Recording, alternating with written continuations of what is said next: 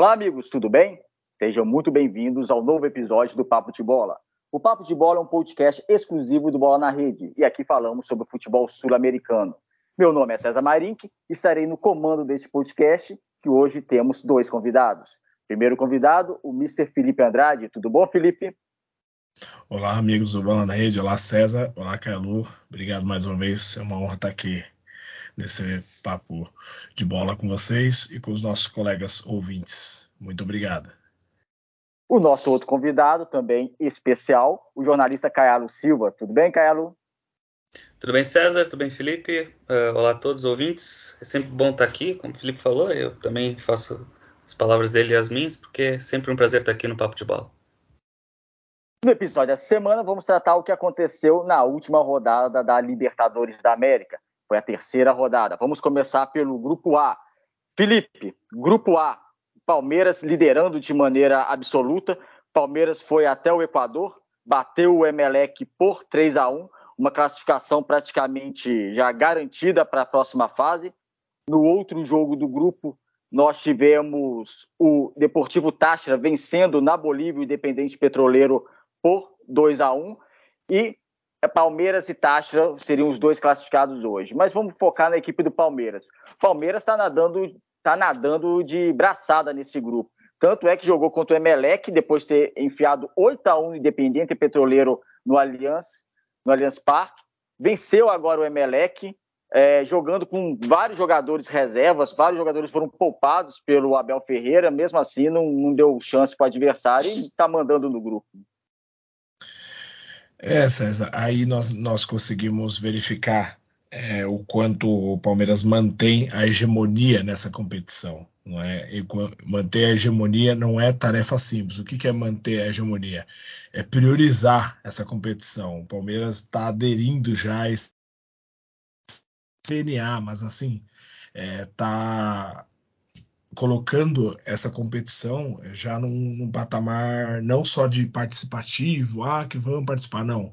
O Palmeiras já vem sendo uma referência nessa competição e acredito que dificilmente classificará em, né, já tem três vitórias, dificilmente classificará em segundo até não seja classificado. Então acredito que o Palmeiras vai manter o primeiro lugar do grupo e como eu falei nessa na competição essa, esse rodízio que o técnico Abel Ferreira está fazendo, justamente pelo calendário apertado, que, que normalmente ele, entre aspas, né, ele autocritica esse calendário desde quando ele chegou.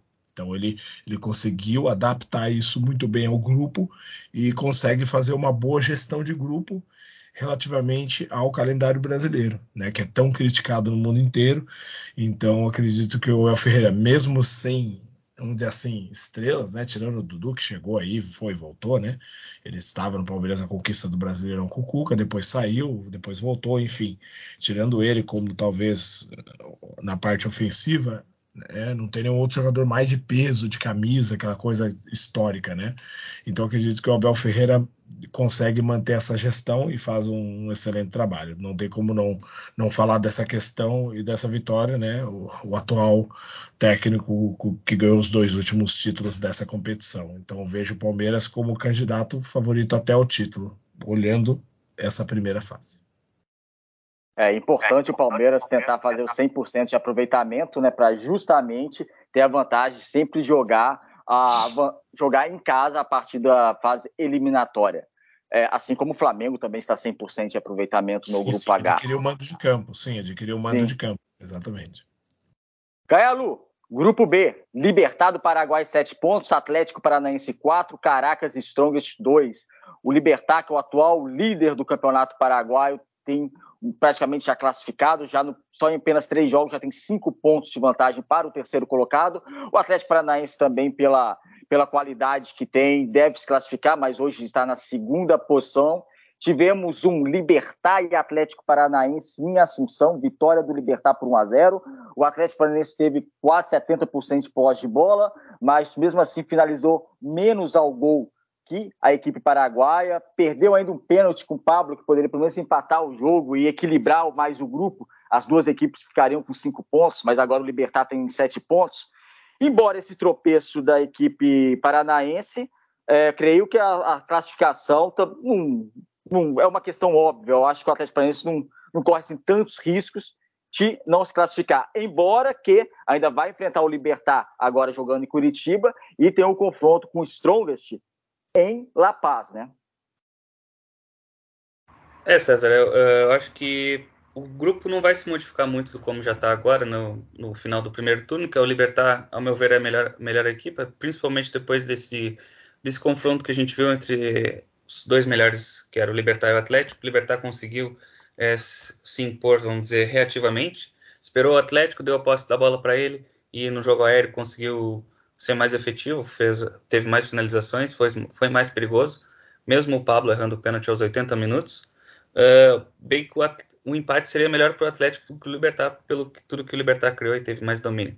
Agora, o, também o Atlético tem aquela questão, está com um novo técnico no meio de um trabalho, é difícil para o Atlético, em comparação com o Libertar, que já é uma equipe já que é líder do Paraguai, já tem grandes reforços, Carlos Carcadoso, tem também uh, Villalba, que é um grande jogador que joga na frente, e o Julio Inciso, que é, é um, é um ótimo ataque, eu acho, do Libertar.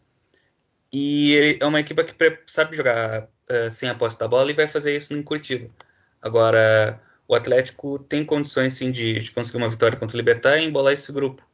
Só que vai ser muito difícil do Libertar deixar o Atlético se aproximar do, do, do gol como ele, como ele sabe jogar defensivamente. Então, acho que essa vitória foi muito importante para o Libertar para continuar na liderança, enquanto o Atlético tem chance sim de, de conseguir embolar esse grupo ainda mais, mas a disputa vai ser entre, entre esses dois clubes, com certeza, para ser quem vai ser o primeiro colocado. Grupo C, Felipe. Grupo C, o grupo do Red Bull Bragantino, pela primeira vez na história, o Bragantino disputando uma Libertadores.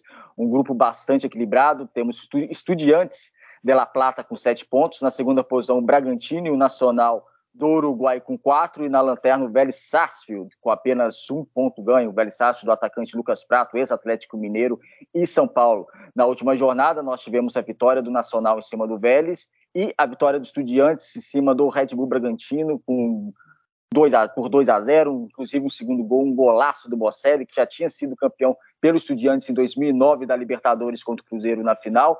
ex-Corinthians também, a gente estava no Corinthians no, na época passada, e Estudiantes liderando, o Bragantino em segundo junto com o Nacional, mas um grupo extremamente complicado, com equipes tradicionais, e o Bragantino realmente vai ter que mostrar uma força para conseguir sua classificação.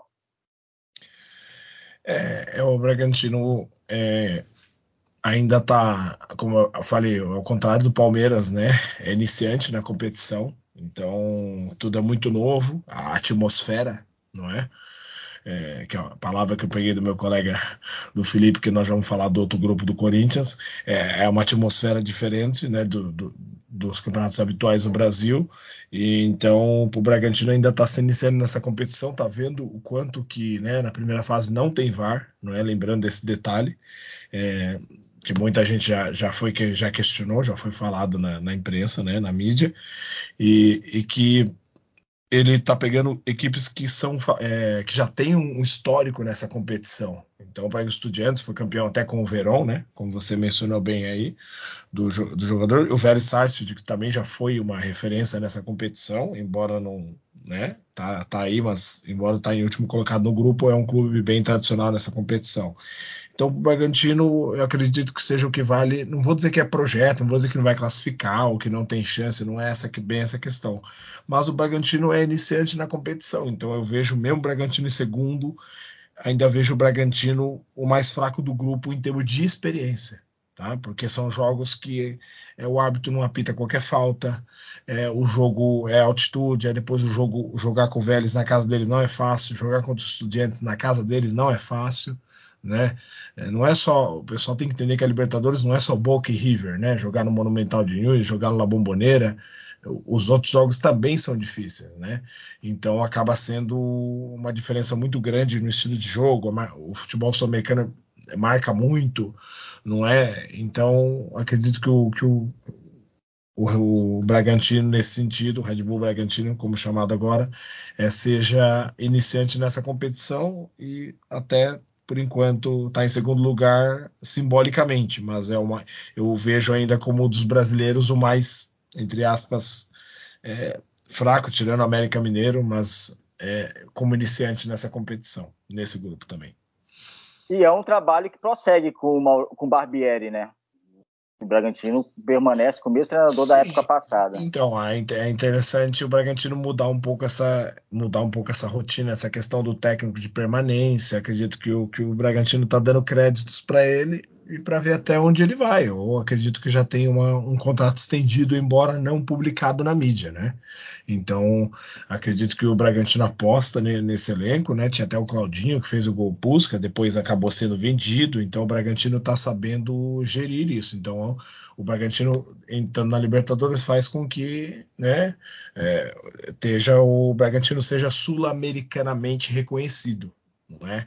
Então as pessoas passam a ver agora o Red Bull, o Bragantino, né, sendo Red Bull como marca, né, como, como clube, empresa, diferente do Bragantino que, que, que nós víamos antes, que era parecido com o símbolo da Ponte Preta, aquele símbolo branco e preto, enfim, como clube pequeno, entre aspas, né?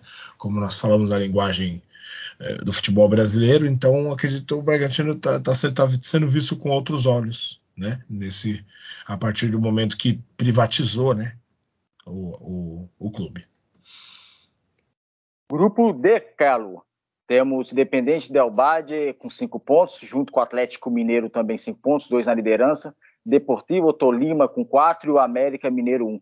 Na última jornada, o Atlético Mineiro foi jogar no Equador, um empate de 1 a 1, fez um bom primeiro tempo, no segundo tempo sentiu um pouco a questão da altitude, cedeu o empate para o Del Valle, que é treinado pelo português Renato Paiva, autor do gol do Independente foi o Sornosa, Sornosa ex-Fluminense, ex-Corinthians, o meio-campo, também da seleção equatoriana. O empate 1 a 1 para o Atlético Mineiro acaba sendo um, um, bom resultado. No outro resultado, que não foi bom para a equipe brasileira, América Mineiro perdeu em casa para o Tolima. O América Mineiro vencia até os 86 minutos de jogo, sofreu o empate aos 86 e sofreu a, a derrota nos acréscimos é, aquela questão que nós falamos, Carlos, desde o, o, o, começo do Papo de Bola, os primeiros episódios do Papo de Bola que foram voltados a essa Libertadores, eu colocava o América também pela inexperiência e pela qualidade do time como o mais fraco do grupo e acaba se transformando, pelo menos nesses três primeiros jogos, como a equipe mais fraca. E essa derrota, para mim, foi determinante para causar uma eliminação precoce da equipe mineira.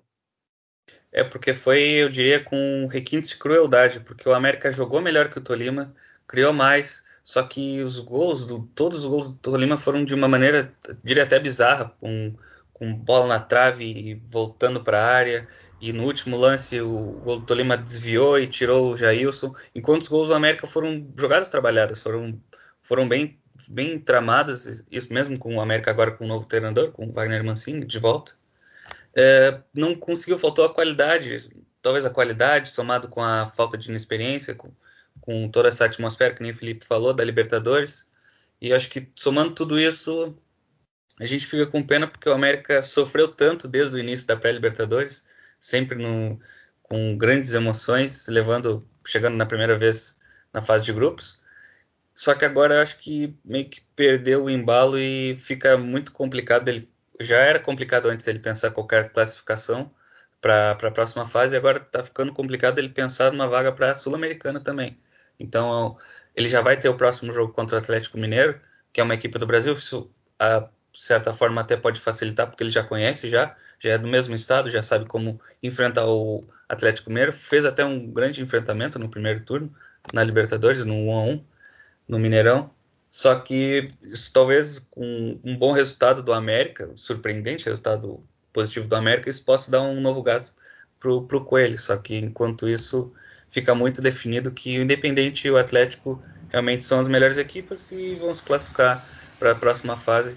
Agora só resta saber mesmo qual dessa, dessas duas equipes vão perder pontos para o Tolima para o América para assim ficar na segunda posição. E você disse, você citou o jogo do Atlético Mineiro e América, foi mando do Atlético Mineiro, o jogo no Mineirão, empate 1 a 1 Provavelmente o América até venceria essa partida, porque o gol do Atlético Mineiro estava em fora de jogo, o atacante Ademir. Eu digo provavelmente que muita gente fala, ah, então estava fora de jogo, o jogo terminaria 1 a 0 para o América, mas não é assim.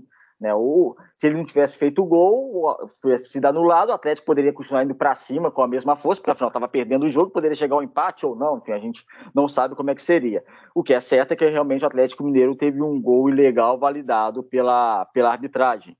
É, agora sobre o Atlético Mineiro, temos falado do Galo, que é um dos cabeças do Campeonato Brasileiro, um dos favoritos para essa conquista do Brasileirão. Caialu, o Atlético agora, por mais que esteja na primeira colocação junto com o Del Bade, empatado de cinco pontos, por mais que esteja só um ponto à frente do terceiro colocado, que é o Deportivo Tolima, o Atlético agora faz três jogos em Belo Horizonte, né? Vai lembrar que o Atlético já visitou a Colômbia, já visitou o Equador e faz três jogos em Belo Horizonte, porque o jogo, único jogo fora nesse retorno do grupo seria contra o América Mineiro, só que é em Belo Horizonte, vai jogar no Independência. Não sei como uh, os diretores do América vão colocar esse jogo, não sei se vão reservar é, só 10% do, do Independência para a torcida do Atlético, enfim. Mas, de qualquer maneira, a, a torcida do Atlético vai comparecer, a torcida do América não está comparecendo em grande peso, e eu acho até, é, fica aqui até uma crítica, eu esperava que, desculpe, eu esperava que a torcida do América fosse comparecer em mais peso, é lógico, é uma torcida numerosa, de número menor que Atlético Cruzeiro, mas eu esperava que fosse comparecer mais peso. Mas o Atlético Mineiro faz três jogos em casa, né? Vai pegar o Delbade, vai pegar o Tolima e o América também em Belo Horizonte. Então, assim, por mais que esteja um ponto à frente do terceiro só, é, você acha que por jogar os três jogos em Belo Horizonte, a classificação, e pela qualidade do time também, a classificação é, é quase certa?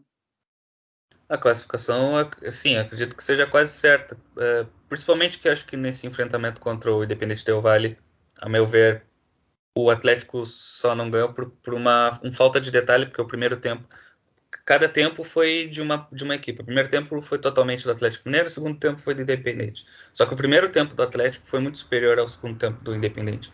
Então, se a gente pegar esse ponto somado o que a gente já conhece do Atlético Mineiro, que é uma equipe milionária, muito, tem muito mais poder aquisitivo que o Independente, tem craques como Hulk, tem Nath Fernandes e Godin, outros vários jogadores. É, a qualidade é muito maior que o Independente para somar pontos contra o América e contra o Tolima. Então, acho que se a gente pegar assim friamente, é, o Atlético tem totais condições de, de conseguir a classificação em primeiro lugar. Porque se não conseguir em primeiro lugar, vai ser um problemão para o Atlético, porque aí. Ou também um problema para alguma equipe que classificar em primeiro lugar, porque é. já vai enfrentar o Atlético Mineiro joga na, logo nas oitavas de final. Isso vai ser, para mim, que é como foi de futebol, vai ser interessante ver. Imagina Palmeiras e Atlético já nas oitavas, um Boca Juniors e Atlético. Isso é interessante demais. Grupo E, Felipe, o grupo do Corinthians. Corinthians venceu o Boca Juniors jogando em Itaquera, 2 a 0 É lógico, sempre vencer o Boca Juniors é um jogo, é um placar grande, é um placar muito bacana de se fazer, um grande rival da América do Sul. Foi um bom jogo, não considerei um bom jogo, mas o Corinthians conseguiu o que deveria conseguir, que é a vitória. Então, no grupo, nós temos o Corinthians, seis pontos, Deportivo Cali e Always Red com quatro pontos e o Boca Juniors com três. Ou seja, um grupo equilibrado, mas que o Corinthians já coloca seis pontos, porque venceu os seus dois compromissos no primeiro turno que jogou em São Paulo, venceu e deu uma caminhada importante para a classificação. O Corinthians, Felipe, segue firme nessa busca desse, principalmente desse primeiro lugar do grupo? Olha, é vale, é, vale a pena salientar que o Corinthians, logo no primeiro jogo, já teve que enfrentar a altitude. Então, logo o técnico Vitor Pereira, no qual eu até conheço pessoalmente aqui no Porto já há mais de 10 anos, né, quando eu estive cá minha, no meu estágio, e o assistente dele também chama Felipe, que é, o, que é, que é, que é meu amigo, né, assim, conhecido, né, no, aqui no, no, mundo do futebol, o conheço pessoalmente, né, então ele que assumiu o jogo, né, o Vitor Pereira que testou positivo para Covid-19, né, melhoras ao, ao nosso mister, ao técnico do Corinthians, estima as, as melhoras. É, então ele deu um pronunciamento é, antes do jogo, ele falou que quando ele sentiu a altitude assim que ele subiu as escadas já para jogar, para dar o aquecimento. Então ele falou que ele já sentiu falta de ar, imagine os jogadores. Então acredito que o que o que o Corinthians sentiu logo isso no primeiro jogo e agora está tentando essa recuperação e fez um bom jogo em casa. Acredito que né, foi um jogo, né, vencer o Boca não é todo dia embora o Boca Juniors nessa Libertadores ainda talvez não se encontrou, não, não vem fazendo uma, uma boa campanha. Não sei como é que tá no, no, Campeonato da Argentina, que colocação que está, ou como é que está sendo os jogos, porque não não estou um pouco por dentro agora nesse momento, mas acredito que o Corinthians classifique sim, mas em primeiro ainda deixa, ainda deixa dúvidas, embora tenha ganho os dois jogos em casa, né? Ou, né, dois jogos em casa, não me falei aqui a memória, que jogou, não, jogou com o Cali, é, jogou, jogou com o Cali em casa, jogou com o Cali em casa sim. e o Boca. É, então ainda falta fazer os jogos mais fora. Então, assim, é, os jogos fora fazem a diferença. Precisa ver se, se ele fora vai fazer a diferença sem ser na altitude, né? Do, do, do contra o do Always Head. Então, acredito que o Corinthians ainda, ainda deixa dúvida. Acredito que classifique sim, mas em primeiro ainda é dúvida porque tem os jogos, os jogos fora e o Corinthians por enquanto só ganhou em casa. É o Boca Juniors que é o vice-líder do grupo B no, na Liga Argentina, faz uma boa campanha, deve se classificar no, seu grupo, inclusive Curiosamente, nesse momento que estamos gravando o episódio, o Boca Juniors vai vencendo Barraca Central de 1 a 0, ocupando a vice-liderança do Grupo B. O Boca, que é um dos favoritos a se classificar, é lógico, Corinthians e Boca são os favoritos a se classificar, mas o Boca em situação complicada, hoje é o último colocado do grupo, então, assim, vai precisar vencer alguns jogos e, e, pelo menos dois jogos se buscar. E desses dois jogos que vai jogar em casa no retorno, um deles é contra o Corinthians, ou seja, o Boca tem que ultrapassar também o Corinthians, vai jogar na Bolívia, na altitude de, de La Paz, é, pega Corinthians e Cali em, na Argentina e joga na, na altura de La Paz contra o Always Red. Então, assim, a situação do, do Boca pode ser que se classifique, porque tem mais time que o Deportivo Cali e o Always Red. Vai lembrar que o Deportivo Cali e o Always Red fazem campanhas nos seus campeonatos nacionais, principalmente o Cali, que é o que foi o atual campeão do campeonato colombiano, faz campanha é, deplorável nos campeonatos, nos campeonatos nacionais. É, vamos então agora de grupo F. Grupo F, Caio, grupo do Fortaleza. River Plate, 100% de aproveitamento, assim como Flamengo e Palmeiras, 9 pontos. Colo-Colo, 6. Fortaleza, 3. Aliança Lima, 0. Uh, duas notas positivas nessa, nessa jornada 3 da Libertadores no grupo do Fortaleza. Para o Fortaleza, foi primeiro que o Fortaleza conseguiu sua primeira vitória na história da Libertadores ao bater no Castelão Aliança Lima por 2 a 1 A outra notícia boa foi a vitória do River Plate em Santiago, do Chile, contra o Colo-Colo. O Fortaleza precisava que o River vencesse o Colo-Colo para justamente frear a equipe chilena que vinha 100% de aproveitamento. Inclusive, venceu o Fortaleza no Ceará. É, um empate, se o Colo-Colo tivesse pelo menos empatado com o River, ia complicar demais a situação do Fortaleza. Que já é uma situação difícil no grupo, né, Carlos? Porque por mais que a diferença seja de três pontos, o Fortaleza vai jogar em Lima contra o Aliança, vai jogar contra o River, que é o River, em casa, e vai jogar contra o Colo-Colo em Santiago. Acho que aquela primeira derrota na primeira jornada em casa para o Colo-Colo, que é o adversário realmente direto para a classificação, aquilo vai, vai obrigar o Fortaleza a vencer o jogo Santiago. O que, que você acha? Sim, sim, eu acho que esse foi para a campanha dos sonhos, que é a classificação, pensando já no segundo lugar, porque é muito difícil bater o River Plate. Acho que o jogo, o primeiro jogo foi determinante para essa derrapada do Fortaleza. Que eu também acredito que foi, foi uma derrapada, mas nem tanto, porque o Colo-Colo, na minha opinião, é, é mais qualificado que o Fortaleza. Mas o lugar para o Fortaleza se impor e tentar a sorte era na, na, no seu estádio, só que não conseguiu, foi, foi derrotado pelo Colo-Colo. Agora tem, eu acho que é aquela coisa, tem que saborear a Libertadores. Recém a primeira vitória, foi uma festa é, na, lá no Ceará, eu acho que é muito interessante a gente ver, é muito bonito a gente ver o estádio lotado, a torcida comemorando como se fosse final de Copa do Mundo, isso é muito bonito, eu acho, para a Libertadores. E eu acho que conforme o Fortaleza vai pegando gosto, é, vai vai incomodando mais as, as, equipes diferentes, as equipes de, de outros estilos de futebol do, do, do sul-americano. E a, a, partir daí acho que futuramente o Fortaleza vai, vai conseguir umas campanhas melhores, mas acho que para agora fica muito difícil e se conseguir uma sul-americana, que acho que já talvez virou até uma obrigação, porque né, como está o Alianza Lima com zero pontos, se perder a classificação da sul-americana para o Alianza Lima, acho que já seria um, um certo fiasco já, mas acho que se assegurar uma campanha para a Sul-Americana, Fortaleza tem totais condições de, de encaminhar um possível título na Sul-Americana.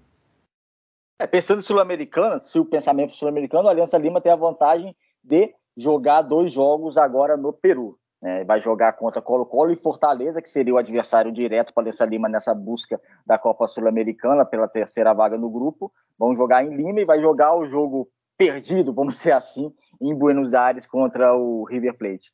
Grupo G, Caio, continuando contigo, eu acho que é um dos grupos mais legais, um grupo extremamente equilibrado, prometeu ser equilibrado do início ao fim e, de certa maneira, por mais que o seu tenha acabado estoado um pouquinho do grupo, está na frente e o Olímpia bem atrás, é, temos um grupo bem, de certa maneira, equilibrado, um grupo que eu gosto, estou gostando de ver.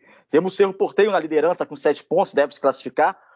De Santa Fé da Argentina, quatro pontos, segundo colocado. Penharol, três pontos.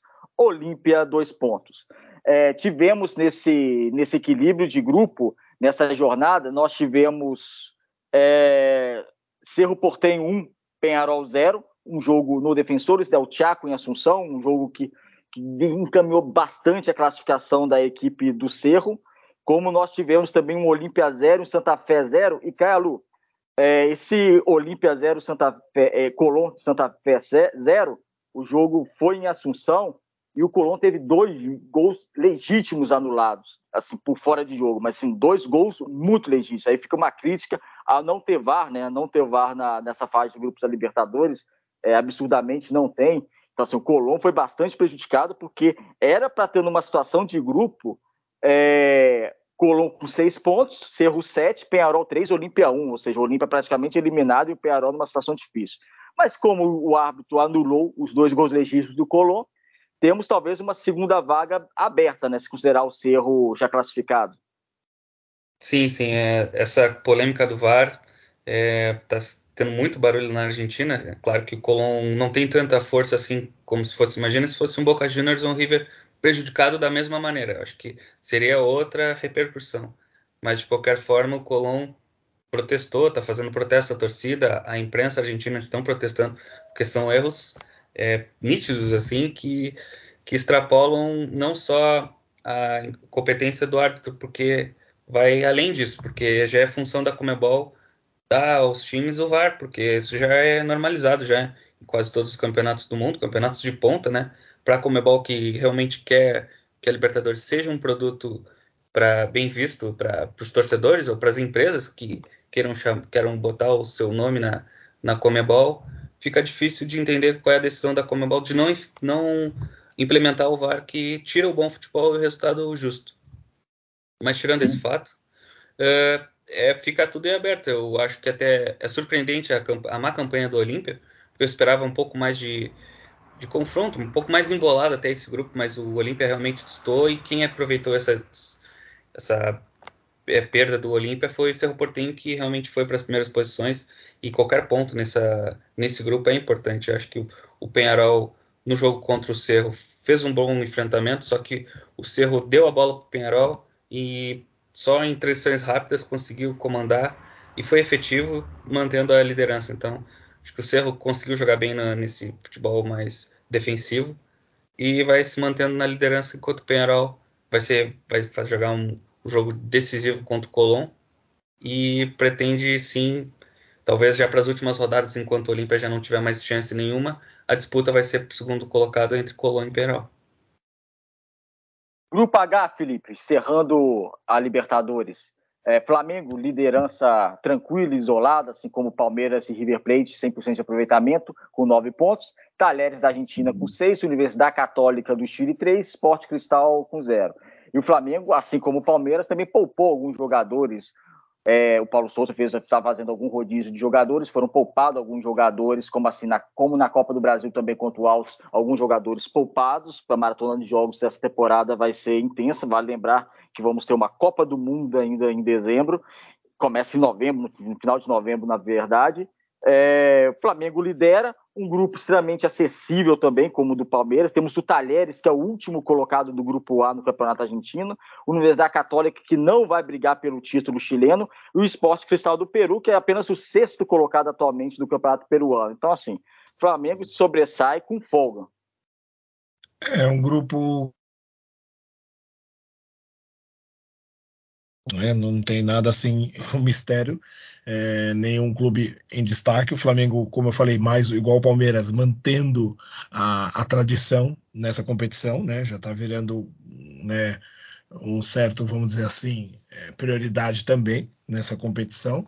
Assim como o River, né, que, que liderou, como o Carlos disse muito bem aí, é, né, ainda é uma das referências nessa competição. Por isso que eu até comentei no meu grupo que o Boca faz uma campanha que não é, é de sua, né, de sua história, né, pelo, pelo histórico na competição muito abaixo, né. Acho que não sei a última vez que o Boca esteve em último no grupo, né, como se passou já quase praticamente a, a primeira rodada, as primeiras rodadas, né? Agora o jogo de volta. Então, vamos ver se o Boca consegue reagir aí para por exemplo, para dar equilíbrio à competição e para dar mais competitividade. É, o Flamengo fazendo a mesma estratégia do Palmeiras, poupando jogadores. Tem Palmeiras, não sei se vai jogar a Copa do Brasil também, não me, não me recordo agora, se também está nessa competição. Então, talvez tenha um pouco mais trabalho que o Flamengo, né? Que também tem, tem mais peças até, né? Tem mais tem mais banco, acredito que um pouco que o Palmeiras, mas tranquilo para o Flamengo nessa fase de grupos. Acredito que o Flamengo fica em primeiro lugar, né? Já lidera com nove pontos. Dos Estadiários com seis. Enfim, pode até surpreender, mas acredito que o Flamengo mantenha a liderança. É, Flamengo deve vai, vai, se classificar e eu creio que Flamengo e, e Palmeiras vão disputar essa, essa primeira colocação geral. Por mais que o River hoje esteja 100% também, tem todas as condições, mas o grupo do River é um pouco mais complicado. Então, creio que o River, que vale lembrar, a gente falou do River, mas o River venceu o Colo-Colo no Chile também por um, um gol ilegal. O jogador do River fez uma falta clara no, no, no jogador do Colo-Colo e o árbitro marcou aquela questão também de não ter VAR e, enfim, o River acabou sendo beneficiado. É, acabamos de falar da Libertadores, infelizmente já estamos encerrando, mas conseguimos passar por todos os grupos da Libertadores. Antes de encerrar esse episódio, aproveitar a presença do Mr. Felipe, o Fluminense, Felipe, demitiu o, o, treinador Abel Braga. Até a gravação desse episódio não temos novo treinador, então não vamos ventilar alguns nomes que estão sendo sugeridos, senão a gente fala de um nome e depois o Fluminense contrata outro e a gente acaba perdendo tempo. Mas vamos falar do Abel. O Abel Braga é um treinador que histórico do futebol brasileiro, campeão mundial pelo Internacional, é um treinador que escreveu seu nome no futebol nacional e merece muitos méritos por isso. Mas nos últimos anos, e quando eu digo nos últimos anos, nos, últimos bastante, bastante anos, bastante contestado, embora conseguiu um vice-campeonato brasileiro com o Inter há duas épocas. Abel Braga disse também que não vai ser mais treinador de futebol, pelo menos no Brasil, só se for para fora, e que aceitaria se fosse um convite para ser coordenador técnico, tipo uma espécie de Murici é, no São Paulo, ou algo do, do tipo. É, como é que você acha, como você avalia é, pela sua experiência, assim, um treinador já experiente, já rodado, mais de 70 anos, é, sair do clube, do clube da maneira assim que saiu, com resultados negativos e vindo uma pressão toda em cima dele. É, essa, segundo é, eu tinha, eu tinha pesquisado até sobre isso, eu não sei, acho que ele, ele pediu a demissão, não sei se chegou a ser demitido, ele fez um pronunciamento que ele queria. É, que foi isso, que ele, isso, que ele isso, chegaram num acordo, né? Exatamente. Então, ele acredito que é aquele chamado que a gente fala, eu também já fiz isso, não que deixei o cargo ou que seja, mas acredito que ele queira dar um reset na, na carreira, sabe? Não é, às vezes é preciso dar dois passos para trás para dar um para frente, mas eu acredito que ele queira fazer um estágio, por exemplo, o Tite fez um estágio com o Ancelotti no Real Madrid, antes de ganhar a Libertadores com o Corinthians. Ele, ele, ficou uma semana, assistiu todos os treinos, foi no jogo, só que ele só falou depois no, no, no naquele programa da ESPN de, de bate-papo, né? Enfim, então ele só acabou contando isso depois. Então é normal, ao meu ver, não é? Na minha experiência, na minha carreira, é normal o treinador fazer isso, não sair dessa maneira, pedir a demissão no meio do Brasileirão. Enfim, Brasil é normal ter isso, mas é normal ele querer dar esse reset para fazer um estágio no exterior. É, são treinadores que têm condições, conseguem as entradas com mais facilidade nos clubes, é um nome renomado, então acredito que ele vai fazer isso caso não tenha um projeto concreto para coordenar o futebol. Tá? É, eu, e, é, então, acredito nisso. E só, e só continuando, é, o Fluminense anunciou na sua página oficial aqui no Facebook o Fernando Diniz, tá? Ah, já então, tá ligado, Diniz. Então, ah. só, só atualizando, eu na verdade tinha visto já a notícia, ia até falar, mas como não era oficial, mas tá na página do Fluminense, tá? Ah, oficial então, tá lá. Tá eu realmente, então, ia falar, eu realmente ia falar do Fernando Diniz, que é o nome mais é, Sim, tá, aqui, tá aqui a foto dele já com, com, a, com a Polo, enfim, na é página oficial. Dele, né, Faz 12 minutos, tá? Essa postagem já. Então foi recente agora. Esperaram Sim. começar a nossa gravação aqui. Sim. É, um outro ponto, César, só é, falando do Abel, ele foi há três meses ou há dois meses, ele foi o único intitulado UEFA 4, tá? Então, o UEFA Pro, assim como o Felipe Almeida é, do Corinthians tem, o, Vitor Pereira também tem, os dois, né? Que o Felipe Almeida já é assistente do Vitor Pereira já há muito tempo. Então, isso é, dá ao Abel Braga uma visibilidade no exterior. Agora, se ele vai assumir um clube, por exemplo, vamos dizer assim, numa liga espanhola, talvez uma forte, ou até uma liga portuguesa, talvez a espanhola seja muito forte. Hoje o Carlo Ancelotti passou a ser o treinador que ganhou as cinco ligas, né? Italiana, espanhola, inglesa, francesa e alemã né? O único técnico a, a ganhar nesses cinco países, não é fácil. Então, acredito que primeiro ele possa estagiar ou ver se tem um convite no, estrangeiro, porque ele tem o UEFA Pro, né? O Abel Braga foi, foi dado para ele o, o único título. É o único treinador, o nível brasileiro, nível UEFA Pro. Então, é, ele tem essa vantagem. Agora, se ele vai exercer ou não, Aí é aquela questão de, de, saber o direcionamento, se ele quer assumir um projeto no exterior, ou se ele vem primeiro para fazer um estágio de observação, ou um convite que seja aliciante aquilo que ele quer. Né? Eu acredito, assim, é, é, eu, não, eu, não, gosto de aposentar ninguém, porque a pessoa tem o direito de escolher quando ela deve aposentar, e se ele sente bem, se ele sente ativo com ele, com isso, com a sua função, não importa a idade, então que ele continue. Ele tem saúde, graças a Deus, e que ele continue. Eu acredito, agora eu acredito que ele não tem mais ambiente também treinando o clube brasileiro. Eu acho que já já já Sim, eu acho que, que ele, se, ele sentiu que saturou um pouco essa questão da mídia, prazo do campeonato, essa questão de ser demitido duas vezes e não pode assumir outro, outro projeto. Então, acredito que essas mudanças, esse avanço dos treinadores estrangeiros, então acredito que ele já não tem mais motivação para continuar. Até uma notícia aqui do Luxemburgo, que está também sem clube, ele também está almejando um outro projeto. Então, acredito que os treinadores estão tentando se reformular um pouco também e não ficar na mesma, no mesmo clube ou na mesma no mesmo projeto, não vou dizer projeto, porque é assim, César, a gente tem que ter um pouco, nós treinadores ou o pessoal que, que pesquisa essa, esses, essa cronologia do treinador, entender que não é só projeto, é o convite, mas o projeto, qual é a projeção que isso vai dar? Nem sempre é um projeto, às vezes está é, tá sendo mais continuidade do trabalho de outras pessoas do que projeto. E isso o treinador acaba é, como é que eu vou dizer? Não é queimando o filme.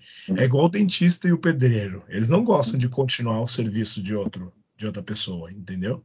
Então, está sendo mais continuidade do trabalho do que uma projeção. Não é igual o Vitor Pereira assumiu no começo da época, o Botafogo com o Luiz Castro assumiu no começo também, embora não pegou o Campeonato Carioca, mas enfim, pegou um projeto no começo do campeonato e não na metade ou no final tentando salvar a vida do clube, entende? Então, é, o, o, quem está nos ouvindo tem que entender que existe muita uma diferença muito grande quando a pessoa fala projeto e ser do início, que é o correto, quando o projeto é dar continuidade ao projeto de outra pessoa, que foi também um projeto, só que acabou não dando certo. Então, tá, César? Só o pessoal entender que é, quando o técnico assume um cargo, ele vai continuar o trabalho de outro treinador. Quando ele assume no começo, ele tem que ter aquele chamado prazo de trabalho para mostrar todo o serviço, ou pelo menos uma temporada, para ele mostrar o serviço completo dele. Entrosar o time, enfim, é fazer a gestão que ele acha mas da maneira correta. Excelente observação e explanação também, Felipe. Aproveitando contigo, chegamos ao fim de mais um Papo de Bola. Muito obrigado pela sua participação, Felipe. Obrigado, César. Obrigado, Caio é, obrigado a todos os ouvintes aí, Bola na Rede. Esteja sempre nos acompanhando aí nos próximos podcasts. E fico sempre à disposição de todos. Um abraço. Obrigado, Caio Como sempre, bastante com o seu conhecimento sobre o futebol sul-americano.